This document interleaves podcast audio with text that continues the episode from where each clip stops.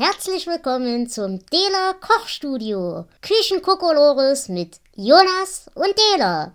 Heute aus der Außenstelle Balkonistan Enklave Unterlagen. Hallo und herzlich willkommen im Dela Kochstudio. Neben mir ist wieder meine wundervolle Assistentin, der Jonas. Hallo. Hallo. Äh, Jonas, es ist äh, Mittwochnachmittag, wir haben Langeweile und wir haben Hunger.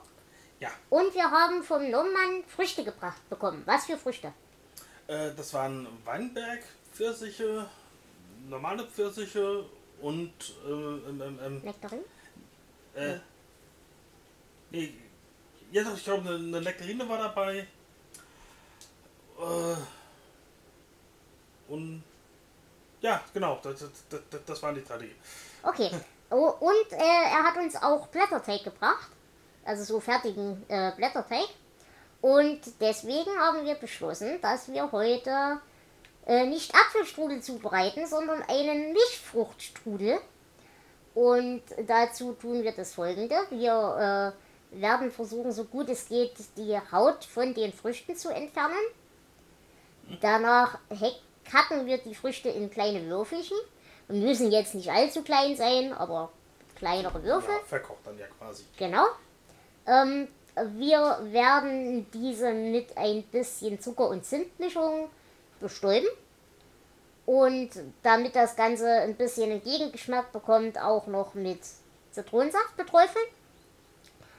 Und das Ganze dann in Blätterteig wickeln. Bevor wir das tun, wir haben quasi den ganzen Blätterteig äh, ausgerollt, haben den in zwei Teile geschnitten. Was ist unsere geheime Zutat? Wir haben zwei davon, Zucker und Zimt und Vanillesoße. Genau, denn alles wird besser mit Vanillesoße.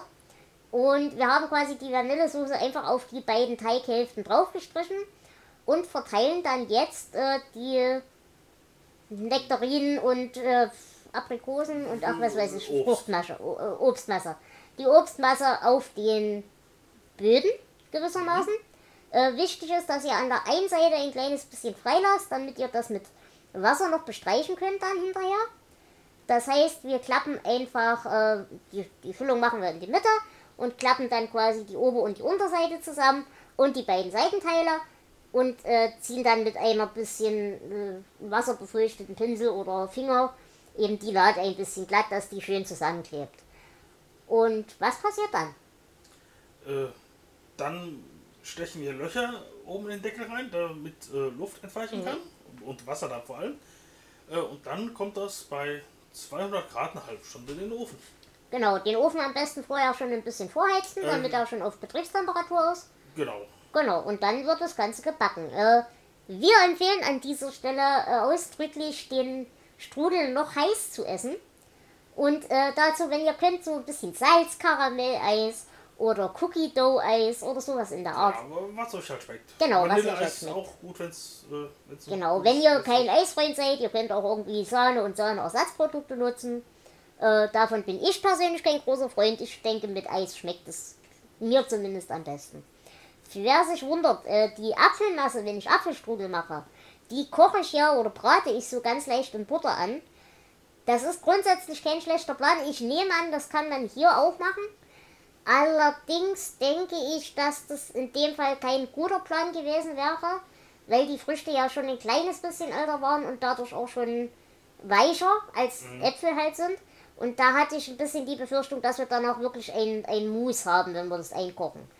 Äh, aber ich nehme an, wenn man die Buttrigkeit ein bisschen beibehalten will, kann man bestimmt auch zwei, drei winzige kleine Butterflocken in den äh, Blätterteig vorher mit rein massieren, Ja. Gewissermaßen.